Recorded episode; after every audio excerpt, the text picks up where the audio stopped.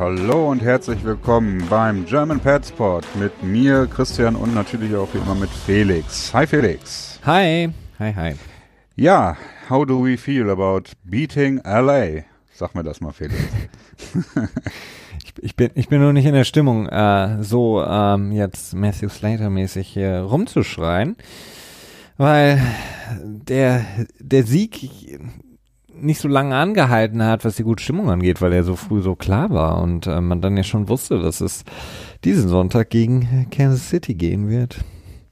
Ja, ich finde, naja, ich muss sagen, ich hatte die ganze Zeit so das Gefühl, dass ähm, das Spiel war halt so überragend. Das war halt wieder so ein so ein ähm, gründlicher Abzug. Ein gründlicher Abzug, ich glaube, so kann man es nennen. Hm. Das hat man ja in dieser Saison von den Patriots, ähm, weiß nicht, hat man es überhaupt mal erlebt? Äh, zumindest gegen ähm, einen qualitativ sehr hochwertigen Gegner. Äh, zumindest waren sich vorher im Vorfeld alle einig, dass die Chargers ein sehr hochwertiger Gegner sind. Ich meine, sie wurden zum Ende der Regular Season teilweise sogar als bestes Team in der AFC gehandelt. Ähm, sie haben die ähm, Kansas City Chiefs in Kansas City selber auch geschlagen und sich auch äh, kurzzeitig angeschickt, den Number One Seed äh, quasi anzunehmen und hatten schlussendlich auch ein besseres Record am Ende als die Patriots gehabt mit äh, 12 zu 4, glaube ich, ne? Äh, ja, genau. Sind im Prinzip nur durch die Playoff-Positionierungsregeln, durch die ähm, Seeding-Regeln äh, hinter die Patriots gerutscht. Ansonsten hätte das Spiel in äh, LA stattgefunden. Ob das jetzt einen großen Unterschied gemacht hätte, wer weiß. Äh, ja. Hat ja auch mehrere Gründe. Aber es war auf jeden Fall der, der überzeugendste Sieg gegen den überzeugendsten Gegner. so. Absolut, vor allen Dingen, weil es eben Playoff-Spiel war, äh, kein Regular-Season-Game mehr. Ansonsten ähm, fallen mir dann halt noch Spiele ein, ja klar, das Regular Season Game gegen Kansas City, wobei das eben bei weitem nicht so überzeugend war in der zweiten Halbzeit. Ähm, das Spiel gegen die Vikings, ähm, auch wenn die Vikings natürlich, wie man jetzt schlussendlich gesehen hat, etwas schwächer sind als ähm, erwartet vor der Saison. Und vielleicht noch das Spiel gegen Green Bay. Hm, ja. Wobei halt all diese Spiele eben zu Hause waren. Und mhm. äh, ja, deswegen ähm, glaube ich halt, dass das Spiel gegen die Chargers anders ausgesehen hätte, hätten die Chargers nach dem Baltimore-Spiel in LA bleiben können, in ihrem Stadion, wie es dann auch immer geheißen hätte, das Spiel austragen können. Ich weiß nicht, ich glaube, das Spiel, äh, die Patriots hätten vielleicht trotzdem gewonnen, aber ähm, vielleicht wäre es etwas mh, hm, ja, etwas, etwas ausgeglichener gewesen und dann würde ich mich vielleicht auch noch mehr freuen äh, jetzt, denn ähm, im Grunde genommen hat man dann seit der Halbzeit gewusst, okay, wir spielen gegen die Kansas City Chiefs am kommenden Sonntag und ähm, das Ganze in Kansas City aufgrund des Miami Miracle oder Collateral Damage oder wie man es auch immer nennen darf in Dolphin Disaster. Dolphin Disaster. Hätte man, wäre das nicht passiert, würde das, würde man zu Hause spielen und ähm, man könnte etwas ja, entspannter vorausschauen. Ja, obwohl ich weiß nicht, dann hättest du jetzt, äh, hätten wir jetzt dieses Wochenende gegen Baltimore gespielt und ich weiß nicht, ob wir danach quasi äh, uns sicherer gefühlt hätten, denn Baltimore ist, glaube ich, der ähm, schwachere Gegner von den beiden. Und ein Sieg gegen Baltimore hätte dann unter Umständen vielleicht nicht so viel Selbstvertrauen gegeben, wie es gegen die Chargers war. Mag sein, aber vielleicht hätte man dann jetzt am ähm, Conference Championship Game ähm, Spieltag gegen die Chargers Moment, spielen so gegen Baltimore, gegen Indy, meine ich. Entschuldigung, jetzt bin ich gerade irgendwie. Äh, ja. ja. Ähm, ich glaube, das ähm, wäre ein gutes Matchup gewesen für die Patriots. Ähm, das hätten sie gewonnen. Ähm, und vor allen Dingen hätte es ja dann auch sein können, dass man jetzt gegen die Chargers spielt, weil die Chargers dann ähm, okay. vielleicht hm. Kansas City rausgeworfen hätten. Also ähm, viel, viel ähm, Konjunktive, aber naja, ich. Football ist kein Spiel. Korrekt. Ja, nee, das stimmt. Ähm, ja, auf das Spiel gegen die Chargers, äh, AFC Championship Game, das achte in Folge. Das ist, ähm, tja, das ist erstaunlich. Das ist, äh, seitdem der neue CBA gilt, waren die Patriots jedes Jahr im AFC Championship Game. Es ist, äh, ja, mindblowing. Also die ganzen Statistiken, die aufgezählt werden, ich weiß es nicht. Äh, die Chiefs haben zum Beispiel seit dem AFL NFL Merger in 1970 äh, fünf äh, Playoff-Spiele gewonnen. Und die Patriots haben seit Januar 2017 sechs Playoff-Spiele gewonnen. Es ist äh, so viele Statistiken, die ja einfach nur die Großartigkeit dieses äh, dieser Patriots-Dynastie seit 2001 beschreiben. Äh, ich werde vielleicht zwischendurch noch mal ein paar einwerfen, aber ja, ich glaube, das ist erstmal was, worüber wir uns als äh, Patriots-Fans auch einfach erstmal ein bisschen freuen müssen und für den Fall, dass es am Sonntag nicht so nach unseren Wünschen ausgeht, am Ende dann trotzdem sagen könnten, okay, äh, wir müssen mit dem, was wir haben, auch mal zufrieden sein und uns damit auch äh, zufrieden geben und zu wertschätzen, was es ist, denn man muss sich nur mal in der NFL umschauen. Ähm, das einzige Team, das ansatzweise über diesen Zeitraum einen vergleichbaren, ähm, tja, eine vergleichbare Vita abliefern kann, ist vielleicht ähm, Pittsburgh, was heißt vergleichbar, ne? Aber was, was ansatzweise gut war, ne? Über einen langen Zeitraum. Pittsburgh, Green Bay und Indy vielleicht noch, in der Zeit, als äh, Peyton Manning da war, aber so viele One-and-Duns, wie er in den Playoffs hatte, also egal. Wir wollen jetzt auch nicht äh, quasi schon eine Niederlage schönreden im Vorfeld, macht ja auch keinen Sinn. Aber ja, wollen wir erstmal zu den Chargers-Spiel rübergehen, Felix, oder? Ja, aber das, was du sagst, würde ich gerne noch kurz aufgreifen. Du hast vollkommen recht, ja, ähm, dass man äh, viel einfach immer so, weil man es gewohnt ist, als gegeben hinnimmt. Ähm, taking it ja, for granted ist. Das, das wohnt dem Fan das, aber auch inne. Ja, natürlich. Der Fan ja. denkt natürlich immer, oder der hat ein relativ kurzes Gedächtnis, was das angeht. Ähm, ist ja auch relativ normal, ist im Sport überall so, ist jetzt nicht nur im Football so. Ähm, aber es ist einfach unglaublich, ähm, dass die Patriots das geschafft haben, dass ähm, ja der Hoodie Bill Belichick und TB12 es vor allen Dingen geschafft haben über diesen Zeitraum.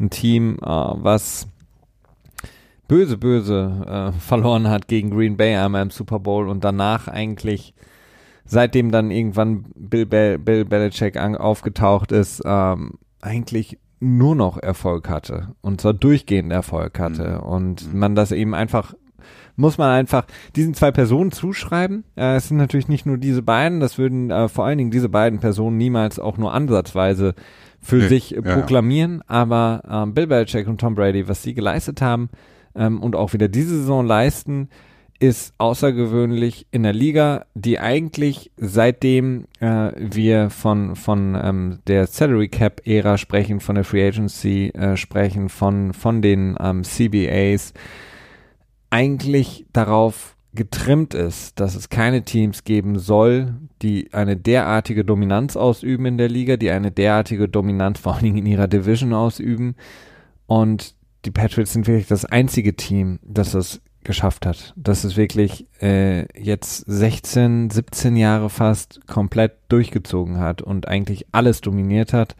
Ähm, zumindest in der eigenen Division, aber auch vor allen Dingen in der eigenen Conference ähm, es ist einfach, es ist unglaublich. Und die Siege, die sie aneinander rein, äh, wie sie das machen, mit den Spielern, die sie haben, mit den Adjustments, die sie während der Saison machen ähm, und jedes Jahr eigentlich wieder in die Saison gehen mit einem neuen ähm, Spielerpool, von dem alle sagen, okay, wer soll da eigentlich überhaupt für Siege sorgen? Warum kann man, können die Patriots einfach nicht die guten Spieler halten? Und sie schaffen es einfach jedes Mal wieder und schaffen es vor allen Dingen, Spieler zu finden, die nicht ins System passen, sondern ähm, einfach ein System zu entwickeln für jeden Spieler. Ähm, und das ist eigentlich, glaube ich, was ich so faszinierend finde. Eine Rolle, ne? Das ähm, Belichick redet ja selber immer auch von Rollen, die äh, genau. die Spieler einnehmen. Ähm, ich glaube, man kann es auch kaum treffender formulieren. Also das ist tatsächlich sehr gut, denn ähm, tja, es macht halt mehr Sinn zu überlegen, okay, was kann der Spieler, was sind, was sind die, die, äh, die Trades, also die Eigenschaften, die er mit sich bringt und wo könnten die dann reinpassen, beziehungsweise in welchen Rollen sind diese Eigenschaften besonders äh, ja, hilfreich. Und dann sagt er halt einem Spieler wie Julian Edelman, der Quarterback äh, im College gespielt hat, so, hey, ja, du bist, du bist quick, also ähm, fix quasi. fix hast du nicht Bock, Slot, äh, Slot Receiver zu werden. Und dann hat er halt vier Jahre Zeit oder ja, waren es vier Jahre hinter Welker? Ja, müssten vier Jahre gewesen sein. Ne? Ja, mhm. Da quasi dieses, äh, die Werkzeug, den Werkzeugkoffer quasi zu füllen mit ins, mit, äh, mit äh, Werkzeug, das Bill Belichick ihm an die Hand gibt, quasi in Form von Coaching. Und äh, dann sogar im Endeffekt auch noch das äh, Splashy Signing von ähm, Danny Amendola quasi zu ähm, ja, übertreffen im Prinzip als, als äh, Tom Bradys äh, liebstes Ziel. Ja, vor allen Dingen, also das, was, was Julian Edelman ja gerne äh, immer wieder erzählt, ist der, das Telefonat mit Bill Belichick, genau. als er gedraftet wurde und Bill Belichick gesagt hat, wir wissen nicht, was wir mit dir anstellen, aber du kannst Football spielen. Und das ist halt genau das, ähm, was du gesagt hast, was ich gerade eben meinte. Ähm, ich habe immer das äh, Gefühl, ich weiß nicht, ob es ein schönes Sprichwort gibt im, im, im Deutschen, ähm, im Englischen ähm, ist es ja dieses, ähm, Sprichwort, wenn alle, ähm, ja, wie wäre die deutsche Übersetzung? Ähm, er spielt Schach, während alle anderen Achso, äh, Checker spielen. Ja. Ähm, Checkers ist doch dieses äh, Tic-Tac-Toe, oder? Ja, irgendwie so. Auf jeden ja. Fall, die, die, man hatte man das Gefühl, die anderen Teams haben oder entwickeln ein, ein System, äh, was mit Sicherheit auch gut ist und gut funktioniert, äh, und holen sich Spieler, die dann eben da reinpassen müssen. Und ähm, sobald dann eben diese Schlüsselspieler ausfallen, äh, ist das ganze System am Banken. Und die Patriots haben quasi für jeden Spieler ein eigenes System. Und äh, beziehungsweise sagen, gucken sich erst den Spieler an und sagen dann, wie er in einem System oder quasi wie man ein, ein Mikrokosmos um diesen Spieler aufbauen kann, damit er helfen kann zu gewinnen. Und zwar, dass mhm. das Team gewinnt. Und das finde ich halt so faszinierend. Und deswegen sind quasi alle Spieler austauschbar bei den Patriots mit Ausnahme vielleicht von Tom Brady. Und, ähm, ja, da wird ja auch viel drüber diskutiert. Ne? Ja, es wird also, viel drüber diskutiert, aber ich, ich glaube einfach, ähm, ja, ich dass glaub. man da vielleicht so ein bisschen, ähm, dass es da nicht so leicht ist, aber überall anders ist es einfach austauschbar und man sieht es mit mit ähm, mit Wes Welker, der ähm, den keiner wollte, ähm, der ähm, dann bei den Patriots aufgeblüht ist, äh, zu einem großartigen Receiver wurde und jetzt genauso mhm. mit Julian Edelman und beide sind jetzt, habe ich, kam ja diese. Ja, Jules war ja auch in der Free Agency kurz in New York und äh, ist dann auch, ähm, naja, ich will nicht sagen mit angeklemmtem Schwanz zurückgekommen, denn ähm, aber der Markt für ihn war halt sehr schwach ne? und kaum hat er wieder bei äh, den Patriots ja, unterschrieben, ist er wieder genauso dominant gewesen oder noch dominanter geworden. Ne? Ja, und ähm, das, das ist halt, das finde ich halt so, das finde ich das Faszinierende, dass jeder Spieler ähm, im Grunde genommen das System ausmacht, beziehungsweise sein eigenes System mitbringt und seine eigenen, ähm, weil Rolle ist mir fast noch zu wenig, es ist irgendwie noch mehr und ähm, deswegen spielen auf einmal Julian Edelman äh, äh, Cornerback oder Matthew Slater Safety, auch mhm. wenn er das im mhm. College äh, mal auch gespielt hat, aber das ist halt einfach faszinierend und genau. Ja, man muss halt dazu sagen, äh, Bill Belichick ist nicht der Einzige, der es so macht, aber Bill Belichick ist auf jeden Fall der, bei dem es am besten funktioniert. Ja, ich also glaube, weil er halt, ähm, und das ähm, denken viele Leute vielleicht nicht, weil er eben die, die anderen, die, die einzelnen Spieler, die er hat, mehr, ähm, wie man so schön sagen würde, empowert und eben auch ihnen dann die Möglichkeiten gibt, sich in dem Moment dahingehend zu entfalten. Ähm, auch wenn man immer denkt, er ist so das grumpy ähm, Arschloch, ähm, was eigentlich nur alle anscheißt. Aber ich glaube, das ist er eben nicht. Und deswegen ist es auch so, dass eben viele Spieler gerne mit ihm arbeiten und auch sehr, sehr wenig Spieler, äh, was wir uns immer fragen, warum reden die Spieler nicht schlecht über Bill Belichick, sobald sie raus sind? Wie zum Beispiel Malcolm Butler. Ähm, ich glaube, das ist ein Grund davon, äh, dafür, dass sie einfach einen unglaublichen Respekt dafür haben, dass er ihnen ähm, dass er sie coacht, wie es vielleicht kaum jemand anderes macht. Ja, ich, ich könnte mir vorstellen, dass es durchaus auch mit dem Respekt zu tun hat, aber andererseits auch damit, dass du äh, natürlich als äh, du siehst halt nicht besonders gut aus, wenn du quasi äh, als Free Agent von den Patriots wegziehst, in eine andere Stadt mhm. gehst oder ein anderes Team gehst mhm. und dann über den ähm, arguably besten Coach aller Zeiten herziehst. Ja, das, äh, das wirkt dann halt so, als wenn du sehr ähm, ja, als wenn du halt nachtreten würdest. Quasi. Ja, aber das und, äh, kommt drauf an, ne? Es kommt drauf an, welcher Spieler das macht. Ich glaube, ähm, niemand in der Medienlandschaft würde, hätte Malcolm Butler verurteilt, wenn er gesagt hätte, sorry Leute, ich bin echt sauer, Bill Belichick hat mich einfach gebencht. Ähm, ja, was hat er ja wahrscheinlich nicht. ja, oder Danny, Dan, Danny Amendola zum Beispiel, der sich mehrfach jetzt ja. nicht ganz so nett geäußert hat in der Vergangenheit, jetzt, seitdem er bei den Dolphins ist, hat eigentlich kein Problem damit gehabt. Also da hat ihn niemand verurteilt, weil alle gesagt haben, ja, Danny Amendola, Playoff Amendola, äh, du hast ja. absolut recht, wieso wurdest du nicht verlängert? Also. Aber der hat jetzt nicht, der hat jetzt so keine Lane Johnson Kommentare gebracht, wie von wegen, man hat keinen Spaß da oder so. Ne? Also es war ja, ja, schon so. Es ging schon so ein bisschen so in die Richtung, ne? Es war jetzt nicht unbedingt aber dann die Kommentare von Guang von wegen Be Happy, Be Free, als, als Amendola dann quasi unterschrieben hat bei den Dolphins. Ähm, ich glaube, das sind so, das, äh, das ist, das bleibt nicht komplett aus. Also ich kann sich daran erinnern, was ich meine. Ja, ja, ich weiß, was ja. du meinst. Ähm, ich glaube, äh, Gronk hat unter dem Instagram-Post von Danny Amendola, als er quasi angekündigt hat, dass er bei den Dolphins unterschreibt, äh, be happy, be free drunter geschrieben. Vielleicht meint er es ja. auch, weil er jetzt bei den Dolphins ist. So, ähm, so Free Willy-mäßig. So, ja, ich weiß gar nicht, ob der Film Free Willy überhaupt in den USA auch Free Willy heißt. Könnte auch sein, dass es so ein deutscher Titel ist. Free Willy. Die unglaubliche Geschichte eines, einer unglaublichen Freundschaft oder so. Das ist immer dieser typische deutsche Untertitel. Äh, ja. Aber ich denke, wir, wir driften gerade so ein bisschen ab. Ähm, wobei es auch nicht uninteressant war, das Thema, würde ich sagen. Ne? Nee, Respekt, wem es gebührt. Genau, definitiv. Ähm, ja, ehrlich gesagt, du hast nicht unrecht, das Spiel letzte Woche, beziehungsweise jetzt am Sonntag. Äh, es hat jetzt auch nicht so viele Erkenntnisse gegeben, außer dass die Patriots, naja, ich formuliere es mal ganz vorsichtig, dass der Gameplan der Patriots unglaublich gut funktioniert hat gegen ein Team, das ja, eigentlich sehr gut ist. Wolltest du es jetzt vorsichtig formulieren oder einfach nur ganz langsam sagen? Äh, nee, ich wollte es, ich wollte es wasserdicht formulieren. und deswegen brauchte ich ein bisschen Zeit, um das, äh, um die richtige Wortwahl zu finden. Ah ja, okay. Hm. Ähm, ja, und das hat so lange gedauert, dass ich schon wieder vergessen habe, was du gesagt hast. dass der Gameplan gegen ein verdammt starkes Team äh, besonders gut funktioniert hat, herausragend gut funktioniert hat. Ja, absolut.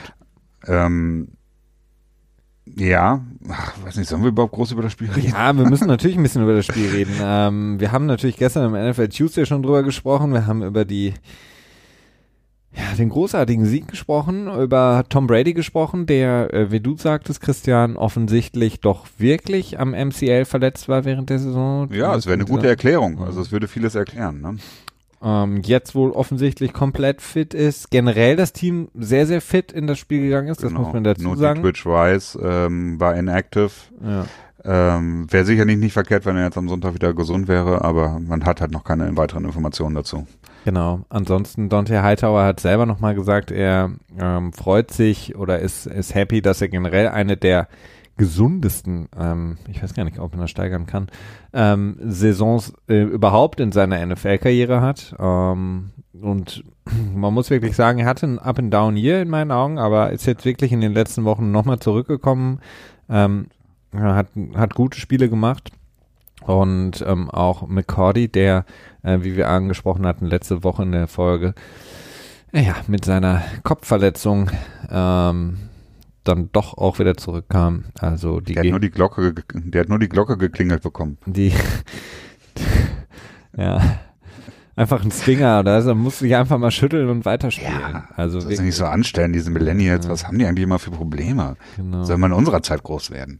Ähm, Richard Sherman hatte einen großartigen Tweet äh, bezüglich der Safety und Health Issues in der NFL ähm, als, er, als er gesagt hat, dass wenn die NFL wirklich Interesse daran hat, äh, die Spieler sch zu schützen, sollte sie nicht so fadenscheinige und bescheuerte Regeländerungen ähm, jedes Jahr einführen, die einfach nur eine Personengruppe, nämlich die Quarterbacks beschützen, ähm, sondern in ähm, sozusagen, wenn man so will, Invalidenfonds einzahlen, beziehungsweise die für jeden Spieler aufmachen so dass die Spieler eben nicht mehr das Gefühl haben müssen, sie müssen durch eine Verletzung durchspielen, ähm, möglichst niemandem erzählen, dass sie eine Gehirnerschütterung haben, möglichst irgendwie versuchen durchzukommen, ähm, um, weil sie Angst um ihren Job haben, ähm, sondern dass man sie eben versichert und absichert, so dass sie, ja, wenn sie eine gewisse ja. Zeit in der NFL einfach gespielt haben, dass sie danach eben eine, eine, eine ähm, Rente bekommen und eine Invalidenrente. Kriegen sie ja zu einem gewissen ja, aber die ist Teil, halt, aber ja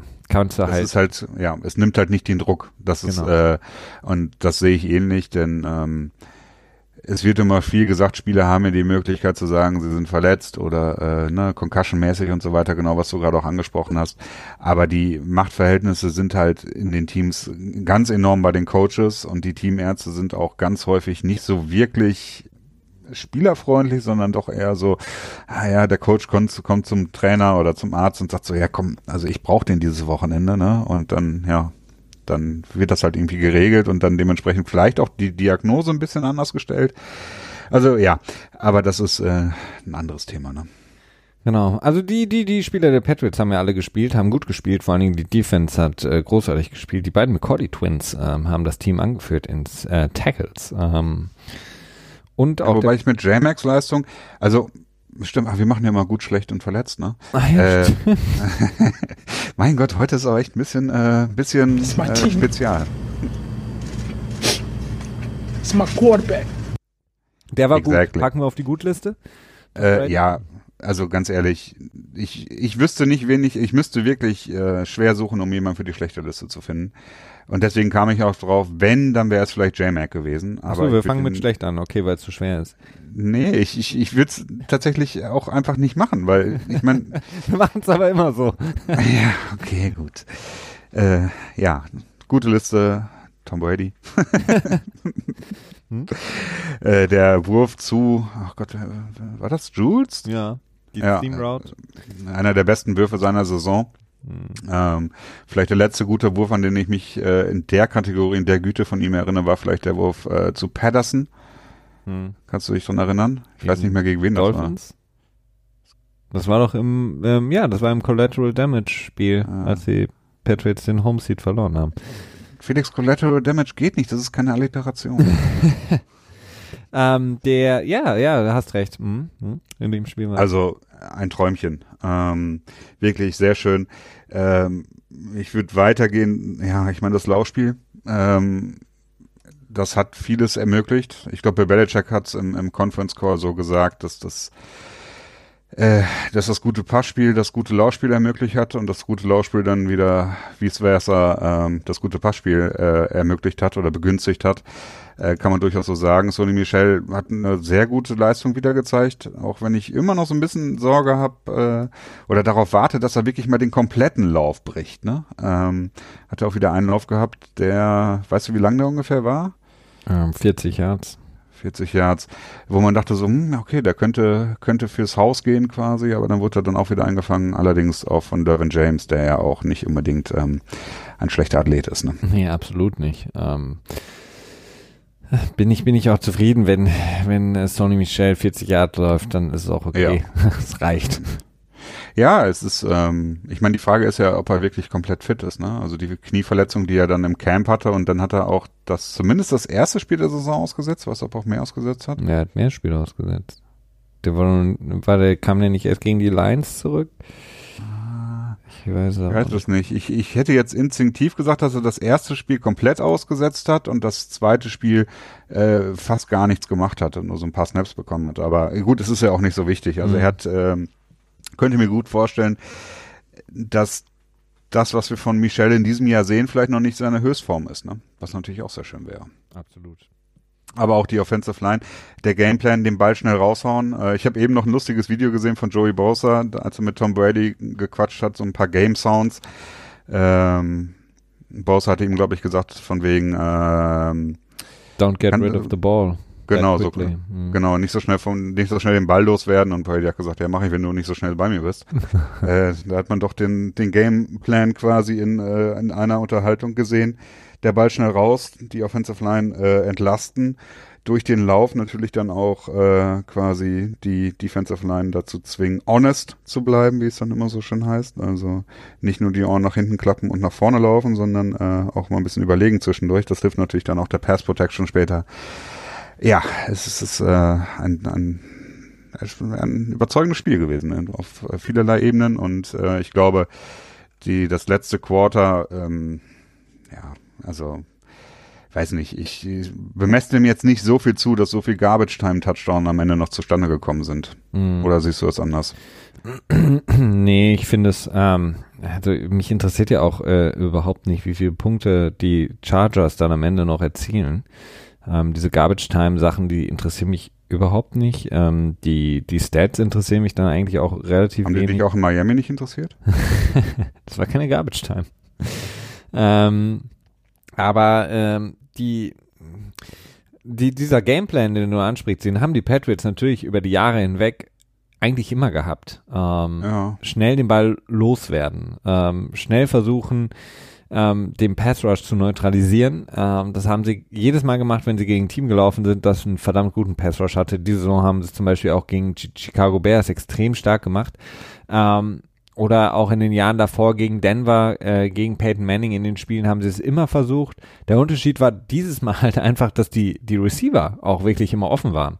Mhm. Ähm, und in den Jahren davor war es halt häufiger aber auch so, ähm, gerade auch gegen Denver, dass ähm, die Receiver einfach nicht offen waren und sich nicht lösen konnten oder auch ähm, manchmal so ein bisschen in die Falle getappt sind und Brady dann den Ball dann doch etwas länger halten musste und dann bricht eben alles zusammen. Wenn du dieses Quick Passing Game äh, wenn da der erste, zweite Read nicht da ist, mhm. dann ist es halt vorbei. Ja, nee, klar, das hängt natürlich ganz stark damit zusammen. Ähm, ich bin auch nach wie vor nicht der Meinung, dass die Offensive Line der Patriots so gut ist, wie sie von vielen gehalten wird. Also ich glaube, äh, ich glaube, Football Outsiders hatte sie, glaube ich, in ihrer Metrik sogar in Position 1. Meines Erachtens hat das extrem viel damit zu tun, dass der Ball halt auch sehr schnell rauskommt. Ja. Und ähm, äh, natürlich muss auch da die Offensive Line halten, klar. Aber ich glaube eher, dass dabei so schnell rauskommt, weil die Offensive Line nicht so solide ist, wie sie dann am Ende quasi platziert oder bewertet wird. Ja, vor allen Dingen würde ich da immer auch sehr, sehr gerne mal wissen, ähm, inwiefern jemand zum Beispiel wie Gronk mit reingerechnet wird. Weil man muss wirklich sagen, ja. dass Gronk ähm, schon fast das Niveau eines ähm, mehr als mittelguten Left- ja. oder Right-Tackle besitzt. Also ja. was Gronk an Blocking-Arbeit auch in diesem Spiel gemacht hat und generell immer macht, ist außergewöhnlich. Und das haben, wenn ich jetzt zum Beispiel die restlichen vier verbleibenden Teams in den Playoffs mir ansehe, von der reinen O-Line würde ich die Patriots als das vierte Team sehen. Da sehe ich in erster Linie die Rams, dann die Chiefs und dann die Saints und dann die Patriots. Aber die Patriots haben halt einfach einen unglaublichen X-Factor und das ist Rob Gronkowski, der im Grunde genommen wie ein, wie ein Swing-Tackle ähm, auf dem Feld ist und zwar ein verdammt guter und das hat keins der anderen Teams. Also Travis Kelsey kann gar nicht blocken. Nee, ähm, ja. Tyler Higby bei, bei den Rams kann auch nicht wirklich blocken, ist zwar eher ein Blocking-Talent, aber gut macht er es auch nicht. Und Ben Watson ähm, bei, den, bei den Saints zum Beispiel ist ein, eigentlich ein klassischer Receiving Talent. Und hm. von daher muss man das eigentlich mit reinberechnen immer, inwieweit Gronk ja, aber auch das, das hilft. Und weil gerade in diesem Spiel war es halt extrem stark und selbst wenn er nicht komplett geblockt hat, sondern einfach nur seinen klassischen Jam-Move hatte, ähm, hat er halt einfach mal Melvin Ingram einfach mal zur Seite geschoben und ist mhm. dann quasi in seine Route gelaufen. Ja, ähm, stimmt. Das ist halt, das ist halt ja. extrem. Und wenn du das hast, dann kannst du halt, wenn dann der, der Right Tackle, wenn Cannon weiß, okay, ich habe In Ingram, aber ich weiß, dass Gronk ihm erstmal einen mitgibt, bevor er in seine Route startet. Ja, dann muss halt nur auf die Inside gehen und genau. nicht auf die Outside, ne? Und Klar. Das ist schon ähm, sehr, sehr hilfreich. Das finde ich auch. Also definitiv, das, der, der Wert von Gronk mag zwar extrem gesunken sein, aber man darf nicht vergessen, dass er auch im Vorfeld extrem hoch war. Und ähm, auch wenn er als Passempfänger bis jetzt äh, ja eine Tight End durchschnittliche Saison gespielt hat, würde ich mal sagen, was halt komplett unter Gronk-Niveau ist, äh, ist er halt als als Blocking ähm, Tight End immer noch extrem wertvoll und ähm, hat jetzt auch einen Catch gehabt für ich glaube so um die 25 Yards. Ähm, das ist natürlich auch der Vorteil, wenn dann irgendwie KC oder dann der im Super Bowl Gronk anfängt zu unterschätzen, wenn sie ihm sagen, okay, gut, ja, wir brauchen ihn nicht mehr doppeln oder so und dann hast du halt mal ein, zwei, drei Spielzüge, mhm. wo er dann vielleicht mal rausbrechen kann in einer richtig erfolgreichen Route und dass er nach wie vor nicht bereit ist, down zu gehen, sobald er berührt wird, haben wir dann auch in diesem Spiel wieder ganz klar gesehen. Ne? Absolut, ja. Ähm, ja, was mich nur so ein bisschen verwundert, er sollte ja die ganze Zeit Probleme mit dem Knöchel und mit dem Rücken gehabt haben ich verstehe nicht, äh, inwiefern quasi man gut blocken kann, wenn man Rückenprobleme hat. Also das irgendwie erschließt sich mir das noch nicht so. Ich, ich, ja, ich weiß es nicht, ob das. Äh, ja, ich weiß, doch. Ja. Also ja, so wie Gronk sich bewegt, ähm, ich weiß es nicht. Also es, ich kann es mir nicht anders vorstellen, als dass er mit unglaublichen Schmerzmitteln in jedes Spiel geht. Und ähm, das ein Grund dafür ist, also, warum er sich natürlich sagt, neben den Schmerzen ist die Frage, wie lange möchte ich mit einer so hohen Dosis von Schmerzmitteln weiterspielen. Aber gut, das ist dann auch wieder Thema für die für die Offseason. Ähm, was mich interessieren würde, wenn du es jetzt müsstest, würdest du jemanden auf die schlechte Liste packen? Wenn ich es müsste, würde ich Jack? Ja, aber auch nicht wirklich überzeugt. Hm. Ähm, ich habe es jetzt auch gar nicht so genommen und notiert. Mir sind auf jeden Fall ein paar schlechte Spielzüge aufgefallen. Deswegen habe ich mir gedacht, okay, wenn ich einen Kandidaten brauche, dann ihn. Aber eigentlich würde ich es nicht machen wollen. Ich finde es ähm, Wenn ich auf jeden Fall noch kurz erwähnen wollte, ist äh, wieder mal JC Jackson, der für seine Verhältnisse echt unglaublich überzeugt. Also das äh, bereitet mir richtig Freude. Und äh, Philip Dossett, so zwei halt mit, JC, äh, mit JC Jackson, die so viel unterm Radar durchfliegen. Ne? Und mhm. äh, Philipp Dossett scheint fast jeden Ball zu fangen, der ihm zugeworfen wird. Äh, man fragt sich immer, warum man nicht häufiger einen zugeworfen bekommt, ähm, mhm. beziehungsweise warum man nicht vielleicht mehr eingebunden wird. Ich weiß es nicht, vielleicht kommt das jetzt.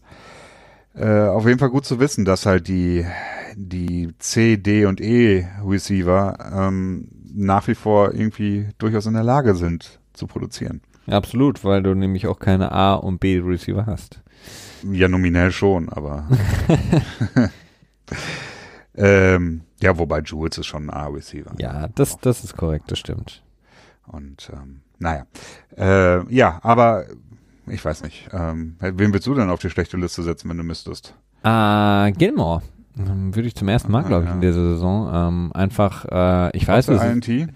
Es, ja, trotz der INT, ich, das ist jetzt natürlich äh, gemein, äh, aber diese eine Situation, in der hat er halt einen absoluten Blackout gehabt und darfst du in den Playoffs überhaupt nicht leisten.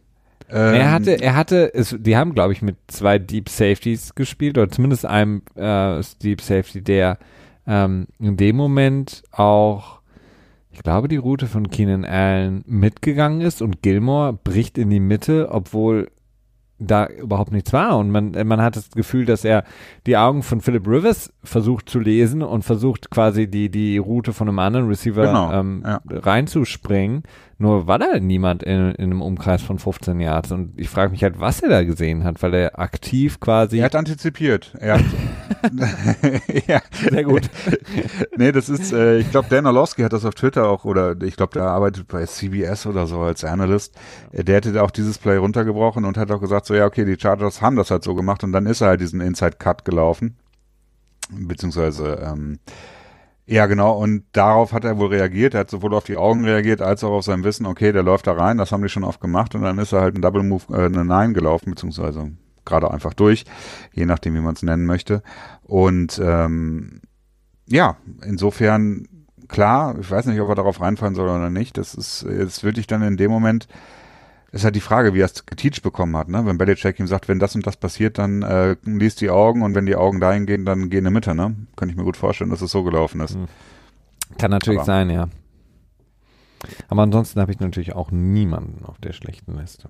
Verletzt in dem Spiel nichts bekannt, ne? Ich glaube, Mason ist kurz rausgegangen, Shaq Mason, ich aber dann noch wieder reingekommen. Angst, als ja. ich das gesehen habe. Ich habe gedacht, scheiße, weil man wusste ja schon zu dem Zeitpunkt, dass sie gegen die Chiefs spielen, da habe ich gedacht, oh nein, nicht Shaq Mason. Ja. Ja, das stimmt. Das wäre nicht gut gewesen, gerade durch die Mitte mit ähm, Chris Jones, ne? Genau, aber er ist zurück. Mhm. Ähm, ansonsten irgendjemand verletzt. Ein paar Leute sind für ein paar Plays runter vom Feld gegangen, aber immer auch wiedergekommen, oder? Edelman hatte ich kurz einen Moment. Das, ja, aber das hat man irgendwie fast in jedem Spiel. Ne? Ja, dass er so ein bisschen wobbly ist, aber ähm, dass er da einmal, glaube ich, so ziemlich gesandwiched wurde ähm, und ziemlich hart auch getackelt wurde von zweien. Ähm, naja. Ja, Jules das Spiel, das müssen wir eigentlich auch nochmal besonders hervorheben. Ne? Also was der an Yards after Catch rausgeholt hat, äh, war äh, gallig wie eh und je. Also ja, ja. Aber ja gut, ich meine, was wollen wir denn für Lobgesang hier noch weiter anstimmen? Ne? Ich bin eher dafür, dass wir den Fokus jetzt auf KC richten. Okay, ähm, wollen wir vielleicht erstmal hören, was Bill Belichick so dazu sagt zu Casey? Finde ich gut. Okay. Well, it's um, you know, it's always uh, uh, an honor to to play in this game, to compete in this uh, for the AFC Championship, and um, really proud of what our um, staff and team have done to to get to this point. Obviously, it's a very strenuous competition, and um, so to be here and you know, to be one of the final four teams playing this weekend is a, it's a great privilege, and um, we embrace it and um, are willing to jump in here with our best um, competitive effort, week of preparation, and um, you know, be ready to go against a against a great football team. Um, Andy, uh, who I have tremendous respect and admiration for, is as usual done a done a great job with his football team. Uh, it's a well balanced team. They've pretty much led from wire to wire in the AFC. had a great year, great record, um, outstanding team, do a lot of things well, obviously, and um, so that'll be a big challenge for us, and we're looking forward to the opportunity to compete, and um, we'll see it on Sunday night. I encourage you to raise your hand if you have a question, please.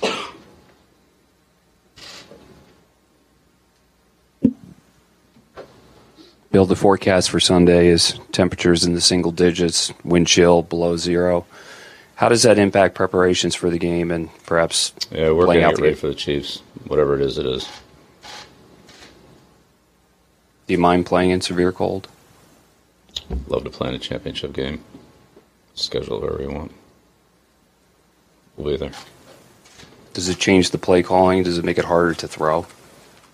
Uh, I don't know. It's Wednesday. We'll see what happens Sunday night. Right now, we're getting ready for the Chiefs. Genau, und wir bereiten uns auch auf die Chiefs vor mit euch. Ähm, tja, ich finde, das ist, äh, ich weiß nicht, es ist immer wieder erstaunlich, dass Bill Belichick macht ja ganz gerne mal diese Opening Statements. Äh, zum einen vielleicht auch wirklich gerne, um so einen kleinen Überblick zu geben und den Narrativ so ein bisschen vorzuprägen und zum anderen natürlich auch, um dann später in der Pressekonferenz zu sagen, ja, das habe ich schon beantwortet, äh, quasi. Ich glaube, das, ist der- das ist der größte Grund. Er sagt das, was er sagen Ja, will und genau. alles andere beantwortet er dann Ja. einfach nicht mehr. Ja, selten zumindest. Und da war wieder das Beispiel, dass er quasi der Reporter drei Fragen in Folge irgendein Zitat zu dem Kälte Bowl oder was auch immer er, wie er es dann nennen wollte, er wollte das irgendwie in seinem Artikel wahrscheinlich unterbringen und Bill Belichick hat ihm einfach nichts gegeben, weil er ja von sowas, glaube ich, immer ganz besonders genervt ist.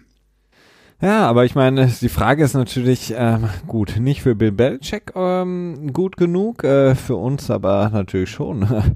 Glaubst du, ähm, beziehungsweise, ja, was meinst du, wer hat, wenn wir wirklich von diesen Kälten ausgehen, vielleicht Schnee, vielleicht Wind, Blizzard, whatever, wer hat da einen Vorteil? Oder ist es eigentlich völlig egal? Ähm, um das eben kurz abzuarbeiten, ich habe eben noch mal in die Wetter-App reingeschaut. Es wird ein Art Arctic Blast erwartet, was ich äh, als arktische Kaltfront übersetzen würde. Kommt das hin?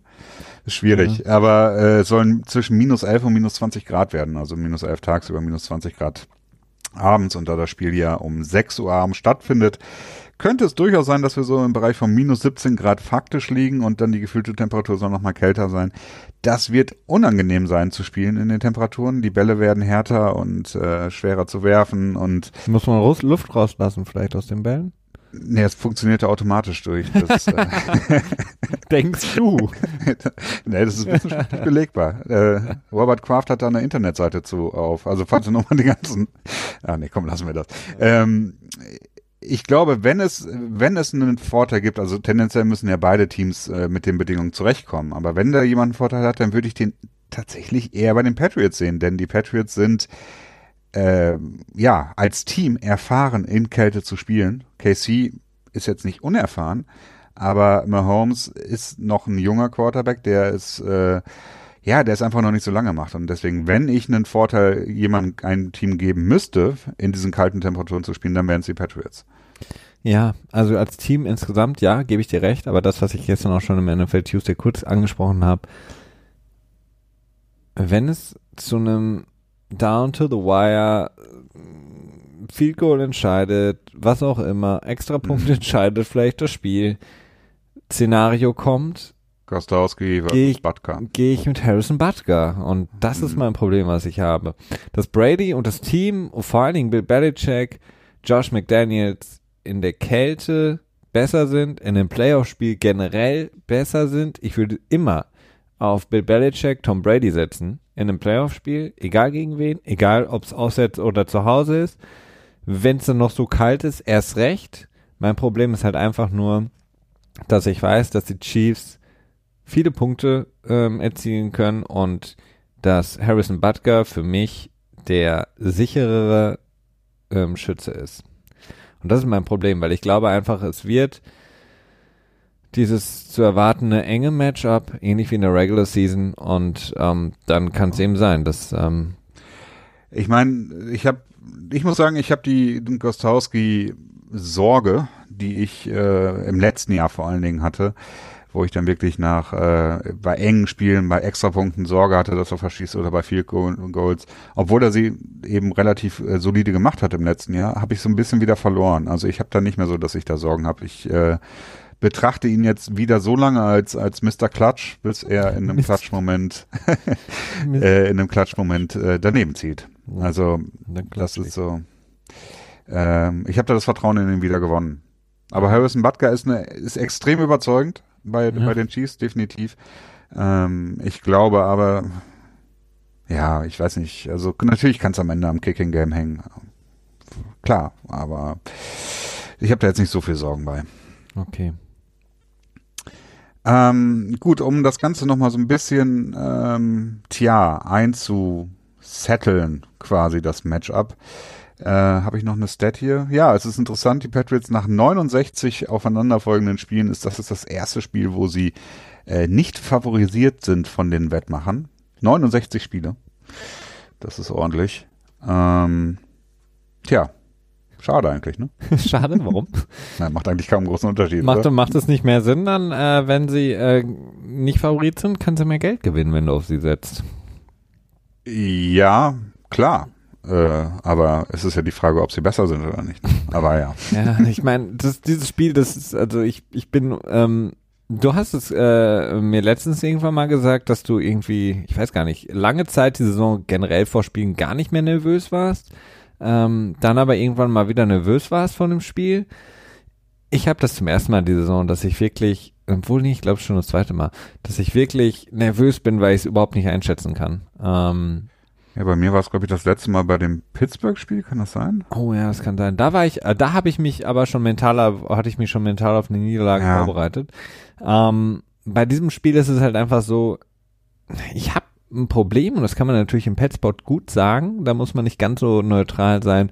Ich habe ein Problem mit Kansas City einfach. Und ja. ähm, so sehr ich als Patriots-Fan oder NFL-Fan und Liebhaber dieser Liga und dieses Sports ähm, mit allem leben kann. Es gibt so ein paar Sachen, die mich unglaublich stören. Und ähm, Kansas City ist für mich ähm, ein Team einfach, das ähnlich wie Washington ähm, langsam aber sicher mal aufhören sollte, sich so zu nennen. Äh, das Stadion umbenennen sollte, mit ihrem ganzen Scheiße aufhören sollen. Ähm, mit ihrem Trommeln da vor dem Spiel aufhören soll. Das sind Sachen, die gehen mir tierisch auf den Keks. Ähm, dann die Kareem Hunt Story, ähm, Tyreek Hill Story, der eine schwangere Frau ähm, geschlagen hat, sogar glaube ich auf den Bauch geschlagen hat. Ich glaube, er hat sie gewürgt und in den ja. Bauch geschlagen oder so, ähm, aber das ist auch schon ewig her.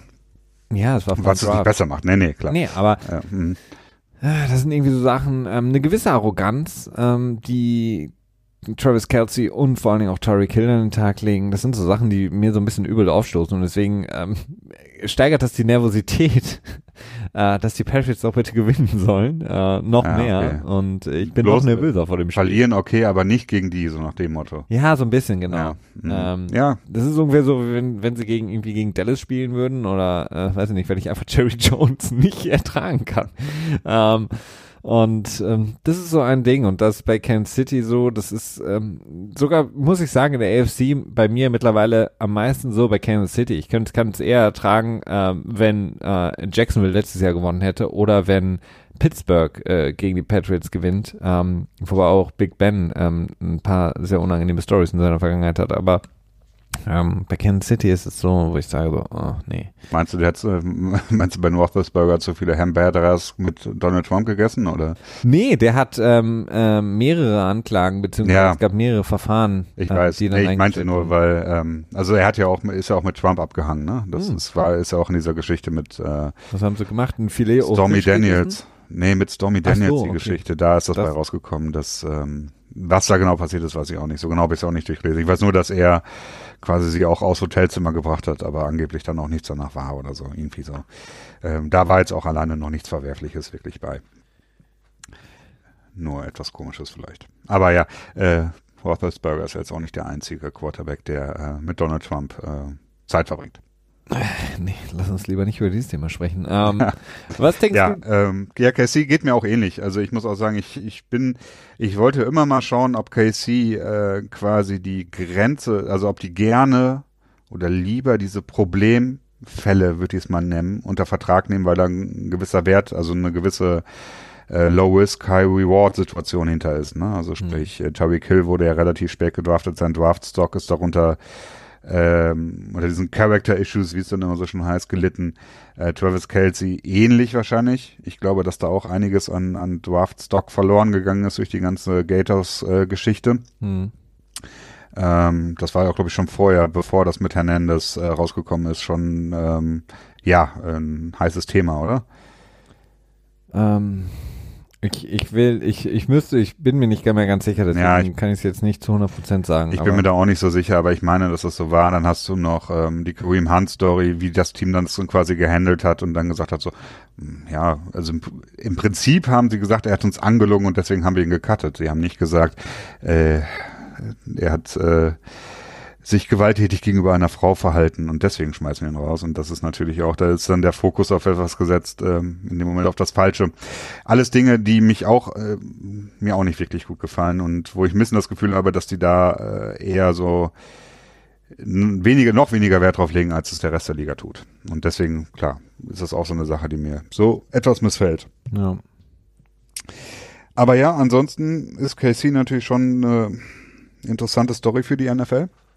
Patrick Mahomes könnte ja die Leere füllen, die irgendwann Tom Brady hinterlassen will, wenn er aufgehört hat zu spielen. Wenn Drew Brees aufhört zu spielen, Peyton Manning ist schon weg und äh, Aaron Rodgers, ja, du hattest selber gesagt, dass du nicht glaubst, dass er noch viel länger als fünf Jahre macht. Mhm. Ähm, da sind halt viele große Namensplätze zu belegen und Mahomes schickt sich an, in diese reinzurutschen. Allerdings taten das vor ihm auch schon viele andere und äh, nie hat es irgendwie lange gehalten. Ne? Aber er hat auf jeden Fall das Potenzial dazu, denn die, ähm, die körperlichen Fähigkeiten, die er hat, also mit links zu werfen, dann verschiedene Wurftechniken, die er beherrscht, entweder den klassischen Wurf oder dann diesen Sidearm, Sling, würde ich das mal nennen. Change-up. Ähm, ja. gegen, äh, ne, gegen seine Körperlaufrichtung zu werfen und so, das ist, äh, ja, das ist, es ist, ähm, schön. Sehr erstaunlich. Glaub, ne? Also er, er, hat mehr, mehr verfügbare Winkel, sag ich mal, als sein, genau. als sein mhm. Dad, der selbst Pitcher in der, in, im Baseball war. Also er hat im Grunde genommen ist es so ein klassische, ähm, so ein klassisches Repertoire eines Pitchers, was Patrick Mahomes hat. Also Change-up, er kann, er kann quasi den Strike werfen, er kann Swing. Also er hat, er hat alle Sachen, die, die du brauchst und ähm, kann das auch noch No-Look. Also ich weiß nicht, ob das so wichtig ist, aber er, ja, er hat halt eine unglaubliche Fähigkeit, ähm, sein, seinen Körper zu drehen, beziehungsweise gar nicht mal ähm, das, was Tom Brady macht, eben quasi den kompletten Körper, diese Oldschool-Idee vom, vom Pitching, ähm, sondern er, er macht es halt einfach mit purer Explosivität aus seinem Arm heraus. Und das macht ihn einfach so gefährlich, dass deswegen kann er halt einfach nach rechts laufen und dann 40 Yard Pass übers Feld quer nach links werfen und der kommt ja. an. Ja, er schafft es ja wirklich, seinen, seinen Körper extrem gut ähm, gerade zu halten, ne? den Oberkörper dabei. Also das ist echt eine erstaunliche Technik. Ähm, nun ja, was ich so langfristig bei ihm so ein bisschen problematisch sehe, ähnlich wie ich es mit Carson, Carson Wentz gesehen habe und auch ähnlich wie es ist mit dem jungen Quarterback von Houston. Jetzt fällt mir der Name gerade. Sean. Der Sean Watson, genau. Ähm, Langlebigkeit. Ne? Ich meine, wenn dein Spiel durchaus stark darauf basiert, dass du äh, scramblest, ja, äh, dann hast du natürlich auch ein deutlich größeres Risiko, schwere Verletzungen zu erfahren, die dann quasi dir äh, dann im, nach dem Ausheilen diese Fähigkeit nehmen. Ne? Ja. Das sind so, das sind immer die Sachen, die, wo ich Sorgen hätte, wenn ich Fan dieses Teams wäre. Aber gut, das ist jetzt nicht wichtig für das nächste Spiel. Ähm, tja, was meinst du? Sind die Patriots Favorit oder nicht? Ja, ich habe mir viel Gedanken gemacht, ähm, was ähm, ich meine, ich habe gestern ja auf Kansas City getippt, äh, einfach aufgrund der Tatsache, dass sie eben den Home-Bonus haben, aufgrund der Tatsache. Du, du wolltest doch nur anders tippen als ich. dass sie den Bonus haben mit dem, mit dem, in meinen Augen vielleicht etwas sicheren Kicker. Ähm, dass sie die Möglichkeit haben, was eben, ähm, glaube ich, auch ein großer Faktor ist, sie sind in der Lage, schneller zu scoren. Im Grunde genommen sagst du eigentlich, ja. wichtig ist es, um ein Spiel zu dominieren, wenn du einen langen Drive halt ähm, fahren kannst, wenn du die, die Time of Possession kontrollieren kannst, wenn du 10, 11, 12, 13 Play Drive ähm, vollziehen kannst, das gegnerische Team auf der Bank halten kannst und dann scoren kannst. Ähm, das können die Kansas City Chiefs, aber was sie halt auch können, ist halt innerhalb von drei Plays zu scoren. Das können die Patriots nicht. Ähm, sie haben zwar die Möglichkeit, das gegen Kansas City zu tun, weil Kansas City ähm, insgesamt gerade in der Secondary eine der schlechtesten Defenses ist, aber sie haben nicht das Material an äh, Spielern äh, wie Kansas City. Und wenn ich die Sachen zusammennehme, das heißt, ähm, du brauchst vielleicht am Ende ein Field Goal, vielleicht auch nur einen Extrapunkt, um das Spiel zu gewinnen. Meinst du brauchst, ein Shootout? ja, du brauchst ähm, vielleicht am Ende unbedingt noch Punkte. Da sehe ich die Kansas City Chiefs halt eher in der Lage zu. Und wenn ich davon ausgehe, dass es also ein Spiel wird, dann ähm, muss ich Kansas City nehmen, weil wenn sie ähm, ein T- Field Goal brauchen, traue ich Cyrus und Butker mehr zu. Und wenn sie unbedingt noch einen Punkt brauchen oder in Goal Range kommen müssen, können sie das, auch wenn nur noch 20 Sekunden auf der Uhr sind. Denn dann läuft Patrick Mahomes, Mahomes so lange rum, bis er irgendjemand irgendwo sieht und wirft einen 40, 50 Yard Ball und ähm, die Patriots gucken sich alle an. Das sehe ich halt bei den Patriots nicht. Ähm, das sehe ich nicht, wenn die Patriots, wenn ich zurückdenke an das Denver Game, sie brauchen noch einen Touchdown plus Two-Point-Conversion und Brady dann versucht, den Ball irgendwie mit dem Elektro-Tacker an äh, Jules zu heften. Dann wird der gedoppelt, dann wird äh, Gronk gedoppelt und das war's. Also deswegen, ich glaube, Kansas City hat den Vorteil. Ja, ich sehe es anders. Ich habe es ja gestern auch schon gesagt. Ich habe das Gefühl, dass äh, die Patriots Defense äh, durchaus in der Lage sein wird. Oder ich hoffe es vielleicht. Also ich, ich, ich habe das Gefühl und ich hoffe, sagen wir es vielleicht mal so, dass die Patriots Defense in der Lage sein wird, die Offense wirklich in Schach zu halten, bis zu einem gewissen Grade. Auf jeden Fall so sehr in Schach zu halten, dass die Offense ja sich lösen kann, quasi, sich absetzen kann. Denn ähm, Natürlich ne, man kann das letzte Spiel mit diesem Spiel nicht so gut zu äh, vergleichen, denn zum einen war es in Foxborough, zum anderen sahen die Kader, sahen die Kader auch ganz anders aus. Kareem Hunt ist mittlerweile nicht mehr dabei. Jetzt hat sich ähm, Damian Williams, ist doch richtig, oder? Ja. Jetzt hab ich, ja. Der gute Damien, da war ich mir gerade nicht so ganz sicher.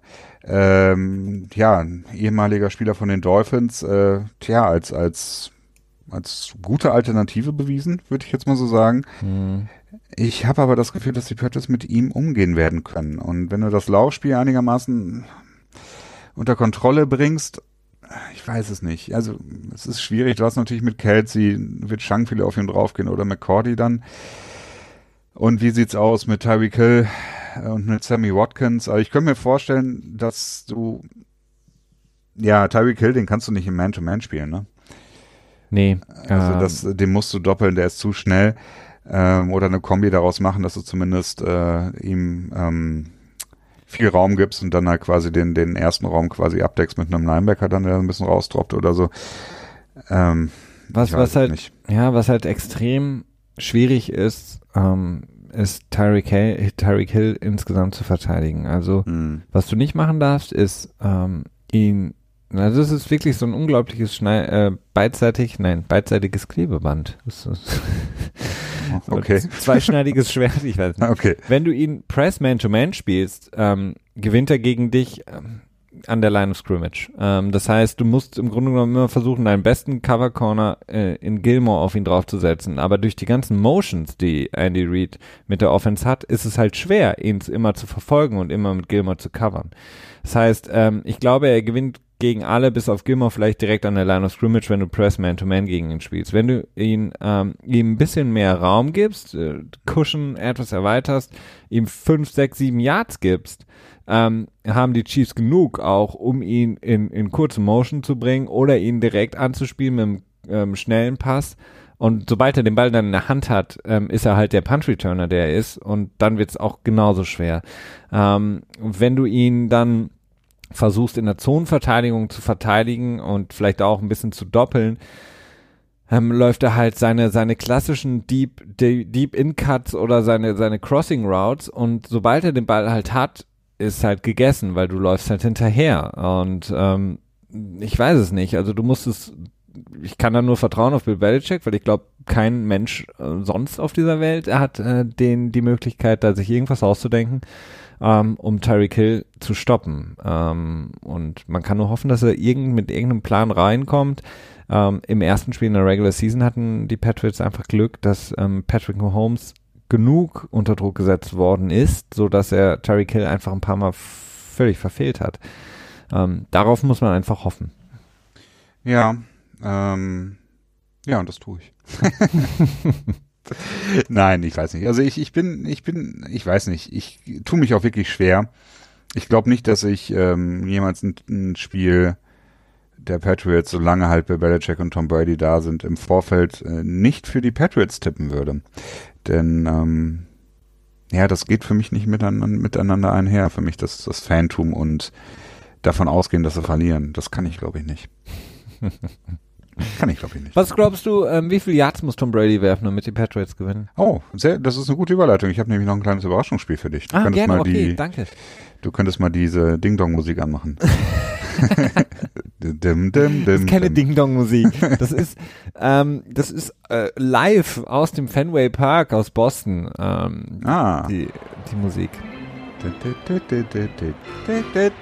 Okay, ähm, over unders spiele ich jetzt mit dir. Ich habe sechs Vorschläge und ich sag dir eine Zahl und einen entsprechenden Spieler dazu und du sagst mir, ob es mehr oder weniger Yards werden für diesen Okay. Spieler.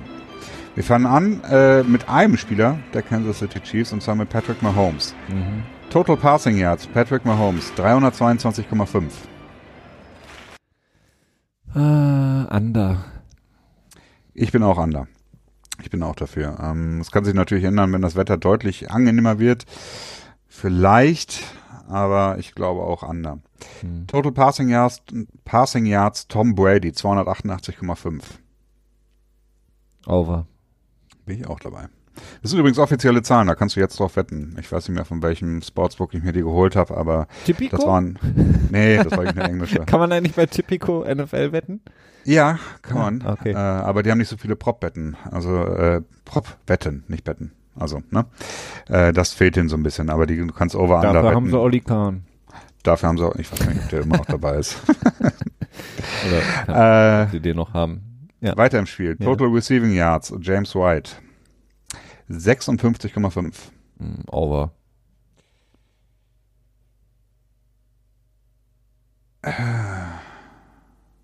Soll ich dir die Musik nochmal anmachen, Christian? Bitte, ja. ich will nicht immer dasselbe machen wie du, aber ich bin auch over. Total Receiving Yards, Julian Edelman, 78,5. Das ist schwer. Kann ich auch sagen, genau das? Du kannst auch Push sagen. sag- Also man sagt dann Push, aber es macht wenig Sinn bei 0,5. Okay. Ähm, ja, dann würde ich sagen Over, aber um, um Haaresbreite Over. Ich, ähm, nee, ich Hm? sag Under. Okay. Äh, teilweise auch, weil ich äh, mich dazu genötigt fühle, aber teilweise kann ich dafür auch Mhm. argumentieren. Total Receiving Yards, Rob Gronkowski, 51,5. Boah. Hm. Ich sage, ich sage Over. Over, ich sage Under. Und Total Rushing Yards, Sony Michel, 81,5. Hm. Under. Äh, ich sag Over. So, ich notiere nochmal eben schnell, damit wir das auch irgendwie ein bisschen nachhalten können. Äh, da hatten wir auch beide James White Over. Du hattest äh, Gronk Over, du hattest Under. Ich hatte Sonny Michel Under und du Over. Roger that. Was? Ich hatte Over, du hattest Under, so, so. Und Jules hattest du Over und ich Under, ne? Hm. Okay, dann habe ich das, glaube ich. Ja, oh, jetzt sind wir schon wieder lang dabei, ne? Wollten Ähm, mal Schluss machen. noch zwei kurze Sachen erwähnen. Äh, für die, die es nicht wissen, äh, KC hat den Guinness World Record of ähm, loudest Stadium in the world, äh, Sports Stadium. Da gab's äh, in 2014 war das, glaube ich, immer so ein, so ein Battle zwischen Seattle und KC. Die haben immer abwechselnd einen neuen Rekord aufgestellt und ich glaube, KC hält den Rekord gerade noch mit 142,2 Dezibel. Ähm, Ich habe jetzt natürlich keine Ahnung, wo die das messen. Das ist natürlich natürlich auch extrem wichtig, äh, auf welchem Punkt des Feldes du das misst oder wo im Stadion oder was auch immer. Wahrscheinlich. Oder vielleicht ist der Rekord auch entstanden, weil sie zusätzlich äh, noch Lärm eingebaut Ja, ich wollte gerade sagen, das haben die direkt vor den verstärkenden Mikros aufgenommen. ja, genau. Aber ja, das äh, trotzdem, das Stadion ist sehr laut. Das könnte durchaus schwierig werden. Wir wissen ja, dass die Patriots on the road dieses Jahr viele Probleme hatten. Wir wissen natürlich nicht, ob das äh, wirklich an dem Auswärtsspiel lag oder einfach an anderen Umständen, Zufall oder schlechter Gameplan oder was auch immer. Und was ich noch erwähnen wollte, Laurent Duvernay-Tardif, ein wunderschöner Name, äh, der Guard von Kansas City, der jetzt, glaube ich, ähm, tja, weiß nicht, zehn Spiele oder so äh, verletzt war. Ja, ihr Starting Guard. Genau, ist auf jeden Fall lange raus gewesen. Äh, wurde wieder reaktiviert von den Kansas City Chiefs. Das heißt, äh, er wird unter Umständen die Line nochmal verstärken können. Das ist eine super, super Meldung. Ja, nicht unbedingt, ne? Aber für ihn wurde Ron Parker gedroppt, Safety, der jetzt im letzten Spiel nicht so viel gespielt hat. Aber für mich könnte es so ein Indiz dafür sein, dass auch Eric Berry in der Lage sein wird zu spielen. Der Safety, der im Prinzip seit die ganze Saison immer noch nicht wieder klarkommt auf ähm, seine ähm, Achillessehnenverletzung, die er sich im Season Opener in 2017 gegen die Patriots zugezogen hat. Äh, ja, es wäre gut für die Patriots, wenn beide Spieler nicht so viel beitragen können, denn ähm, sie sind durchaus in der Lage, das Team nochmal stärker zu machen. Absolut. Ähm, ja, das wäre es eigentlich für, soweit für mich. Ich glaube, ich habe nichts weiter. Ich auch nicht. Danke. Ja, sehr schön. Checkers ist übrigens Dame, Felix. Das Ah. Brettspiel. Ah, okay. Eine Form von Dame. Das wollte ich noch schon erwähnt haben. äh, ja, ich danke euch. Wir danken euch natürlich wie immer fürs Zuhören und wünschen euch ein äh, spannendes Wochenende mit einem hoffentlichen Sieg für die Patriots. Bis nächste Woche. Ciao.